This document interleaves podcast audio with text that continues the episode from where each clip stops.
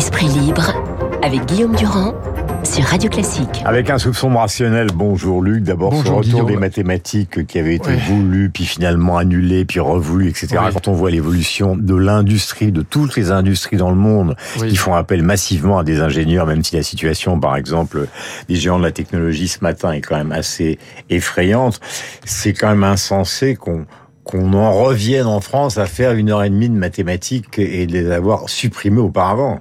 Oui, c'était une des, une des erreurs de la réforme du bac de, de Blanquer, mais il, avait déjà corrigé le tir, donc euh, c'était c'était prévu qu'on remette les maths pour une raison qui est... Il y a deux raisons. Il y a ce que vous dites, c'est que dans le monde de la troisième révolution industrielle, les maths sont absolument indispensables, mais d'un point de vue strictement scolaire, les maths sont indispensables pour toutes les filières d'excellence, que ce soit la médecine, que ce soit les, les, les grandes écoles commerciales, que ce soit évidemment les écoles d'ingénieurs, mais dans toutes les filières... Vous, la biologie, si vous voulez faire de la biologie, si vous voulez faire de l'économie, il faut des maths. Bon, euh, Daniel Cohen, l'économiste, il est à la fois agrégé de maths et agrégé d'économie. Bon, et donc la microéconomie, c'est un niveau de mathématiques. Mais même en psycho mmh. et même en sociaux, vous avez des, des probabilités et des stats qui sont d'un haut niveau maintenant. Mmh. Et donc euh, vous, vous fermez les portes à, à, vos enfants si vous ne leur faites pas choisir les, les options maths. Donc là, c'est très bien que ça redevienne obligatoire. Et donc euh, c'était c'était vital pour pour les enfants. Mais c'était une euh, aberration surtout. Oh ben, c'était une aberration totale, c'est-à-dire que l'idée de la réforme du bac de, de, de Jean-Michel Blanquer, c'était au fond de laisser les enfants faire leur menu. Hmm. Du coup, il y avait 65% des filles qui ne prenaient plus les maths. Hmm. C'est absurde. C'était c'était pas leur rendre service. Donc euh, Jean-Michel Blanquer avait déjà décidé de corriger le et puis bon, il a été viré par Macron pour les raisons qu'on sait, mm. parce qu'il était intervenu dans le colloque contre le wokisme. Et puis on a mis à la place quelqu'un qui, fort heureusement, a repris ce flambeau et qui euh, a, a, poursuivi cette idée de remettre les maths, ce qui est vital, encore une fois, ne, serait-ce que pour ne pas empêcher nos enfants d'aller vers les filières d'excellence. Depuis le début de la matinée, on parle énormément de cette affaire de Sheon Viking et puis d'une autre, un autre événement euh, que la Biquière a mis en avant avec la chute vertigineuse d'FTI que je prolongerai euh, avec la chute vertigineuse calculée sur un an, ce qui n'est pas suffisant parce qu'il faudra intégrer la période du Covid, mais de toutes ces sociétés qui ont fait justement rêver les jeunes ou qui les ont beaucoup occupés euh, ces dernières années, Snapchat, évidemment Facebook via Meta, Intel, Amazon, Alphabet, donc c'est Google et YouTube, Microsoft et Apple.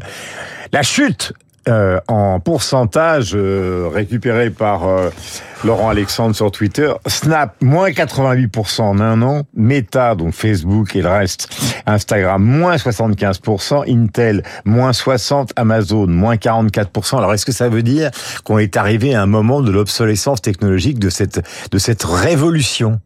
Je crois qu'il y a deux raisons. J'aimerais bien entendre ce qu'en dit Laurent Alexandre, qui est un extrêmement intelligent et qui connaît bien ces sujets. Moi, d'abord, je pense qu'il faudrait en effet avoir les, les statistiques sur quatre ans, parce qu'il est évident que pendant la période Covid et les confinements, ces entreprises-là, elles se sont gonflées de manière absolument extraordinaire. Donc, mmh. euh, il faudrait qu'on ait des chiffres sur quatre ans pour voir par rapport euh, à, à, la, la, période avant Covid mmh. si le déclin est le même. Mais euh, la deuxième raison, c'est celle que vous évoquiez, c'est que dans cet univers qui est purement euh, virtuel et technologique, si je puis dire. Enfin, à 95%. La logique de, de, de, la technologie moderne et la logique de ces entreprises qui sont extrêmement concurrentielles. C'est l'obsolescence. C'est pas, c'est Innovation et obsolescence. Voilà, c'est les deux. C'est-à-dire c'est l'innovation, mais il faut même dire que c'est l'innovation pour l'innovation. C'est pas l'innovation pour un projet humain grandiose, comme on pouvait l'imaginer au XVIIIe siècle quand on faisait la Révolution française. Bon, c'est pas l'innovation pour euh, l'émancipation de l'humanité, pour le bonheur et le progrès. C'est l'émancipation pour l'innovation, parce que cette innovation dans la mondialisation libérale, elle est en quelque sorte un cahier des charges obligatoire pour les chefs d'entreprise, parce que on est dans la logique du benchmarking généralisé de la compétition généralisée, pour parler en bon français.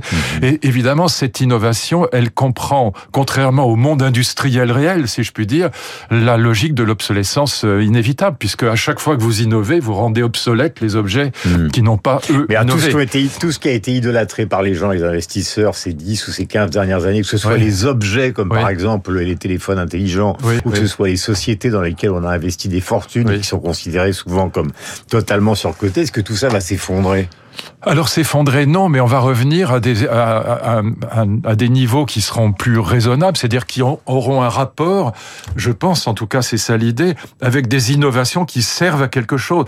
Il y a deux types d'innovation, encore une fois, il y a l'innovation pour l'innovation qui ne sert à rien, qui est uniquement programmée par le benchmarking, par la logique de la compétition généralisée. C'est un peu le discours de Musk, hein, qui dit, moi je suis pas du tout dans la même catégorie, parce que moi j'essaye de faire quelque chose qui a un Exactement. Bah, c'est pour ça qu'il fait que ce soit Falcon Heavy, que ce soit euh, Tesla, que ce soit Hyperloop, il est aussi dans le monde industriel, il est pas idiot ce garçon.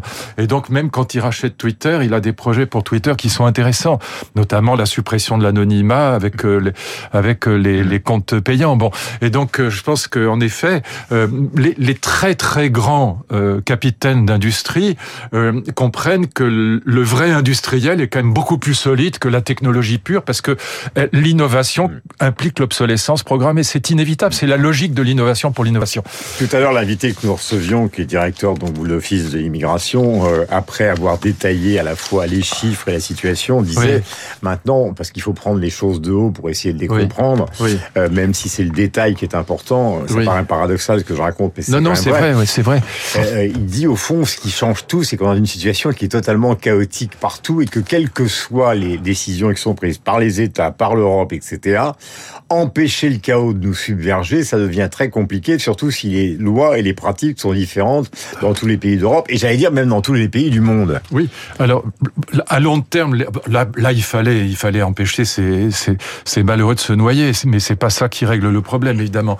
Mais il faut aider les pays du tiers monde euh, et en, en échange des aides qu'on leur apporte, leur demander de faire le ménage, c'est-à-dire de lutter contre les passeurs. Ça c'est la première mmh. solution, elle est à long terme.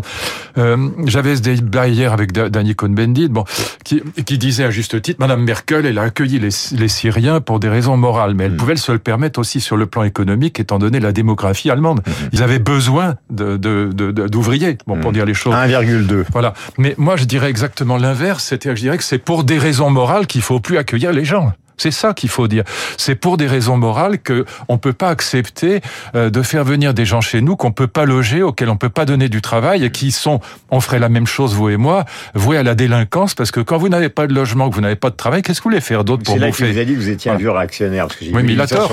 Oui, mais, mais enfin il a tort, il est pas là, on va pas, je vais pas discuter avec lui puisqu'il est pas là, ce serait incorrect. Mais je veux dire par là que pour des raisons morales, c'est ça qu'il faut faire parce que les gens disent ah il y a la réelle politique d'un côté, c'est l'extrême droite c'est la droite, et puis il y a la morale, il faut accueillir pour des raisons humanitaires.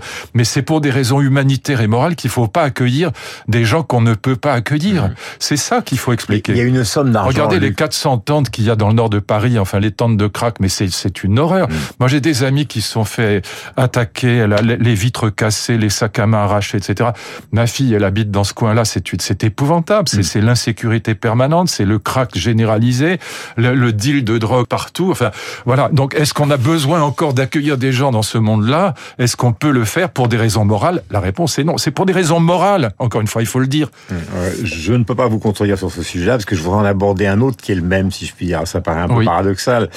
Euh, en Égypte, sur la COP, les pays justement du Sud nous réclament pour essayer justement de milliards pallier de dollars, 276 ah milliards. on est à 100 milliards. Et alors maintenant, euh, s'il faut donner 276 milliards à des pays pour qu'ils rattrapent, et Dieu sait que la situation du Pakistan est au bord de la catastrophe absolue, et qu'il faut en plus réindustrialiser euh, les pays du nord de l'Afrique pour leur permettre de garder justement. C'est pas gagné, oui. Mais c'est infaisable puisqu'on est en plein dans une situation où on nous dit que les budgets explosent, que le déficit est considérable, que la défense publique est immaîtrisée. Donc c'est UNESCO cette affaire-là. Et en plus, il est pas évident quand on envoie de l'argent à des pays qui sont ultra, ultra, ultra corrompus que cet argent aille là où il doit aller. Donc il y a aussi le problème de la corruption. Et donc euh, on est là devant des équations incroyablement difficiles à résoudre. C'est pour ça que vous avez raison quand vous dites que euh, c'est pas au coup par coup qu'on peut régler ça. C'est un problème de, de, très long terme parce qu'il est évident que par rapport à l'Afrique et par rapport à un certain nombre de pays pauvres euh, ou en guerre, euh, l'Europe c'est l'Eldorado. C'est quand même c'est le pays des droits de l'homme, c'est le pays de la prospérité. Enfin nous on, on s'en rend moins compte parce qu'on est toujours en train de râler, mais par rapport euh, au Sub-Sahel, euh, Paris, c'est le rêve absolu. Bon, et donc évidemment, ces malheureux viennent chez nous. En vérité, ils vont être victimes du racisme. Ils vont être, mm. ils vont pas avoir de logement, ils vont pas avoir de travail, ils vont être voués à la délinquance. Macron a dit, il y a énormément de gens. Macron a dit, c'est 50. Ne caricaturez pas. Non, non, non, je cite Macron. Euh, je suis désolé de citer Macron, mais, pour une fois, ce serait non, non, mais pas, non, mais c'est pas une référence d'extrême droite. Il dit plus de 50% de la délinquance en région parisienne est liée au, est, due aux étrangers. C'est pas moi qui l'ai dit. Mm. C'est pas Marine Le Pen qui l'a dit. Donc il faut partir de là. C'est pour ça qu'encore une fois, euh, la morale n'est pas du côté euh, où on croit qu'elle est. C'est la morale humanitaire. Elle, elle est immorale dans ce contexte-là. C'est ça qu'il faut faire comprendre. Je sais que c'est un paradoxe, mais c'est la vérité malheureusement. Et donc euh, il n'y a pas d'un côté les méchants de droite qui veulent retourner en Afrique, bon, et puis de l'autre les gentils humanitaires qui veulent accueillir toute la misère du monde. Non, la vérité c'est que quand on peut plus se permettre d'accueillir les gens, c'est immoral de les faire venir. D'accord. Et on fait comment? Eh ben, c'est ce que je vous dis, c'est un programme de long terme. Il faut aider ces pays à se développer, mais en échange, il faut, euh, il faut faire un marché avec eux. Vous luttez contre les passeurs, parce que les vrais salauds, c'est les passeurs, c'est pas, c'est ni les humanitaires ni nous, euh, ni les malheureux, encore moins les des Hauts-de-France ce matin euh, sur antenne. Ni les malheureux migrants, on serait à leur place, on ferait la même chose qu'eux. 8h59, Luc Ferry, il nous manque du temps pour développer tous ces sujets qui sont importants, mais le ah mais vous n'avez qu'à m'abandonner, mon cher Guillaume. C'est pas moi qui suis maître du temps. Comment vous êtes le big boss maintenant Oui, mais je ne suis pas le maître du temps. Maître du temps, c'est un autre domaine. Euh, il est 8h59, nous sommes sur l'antenne de Radio Classique et aux manettes.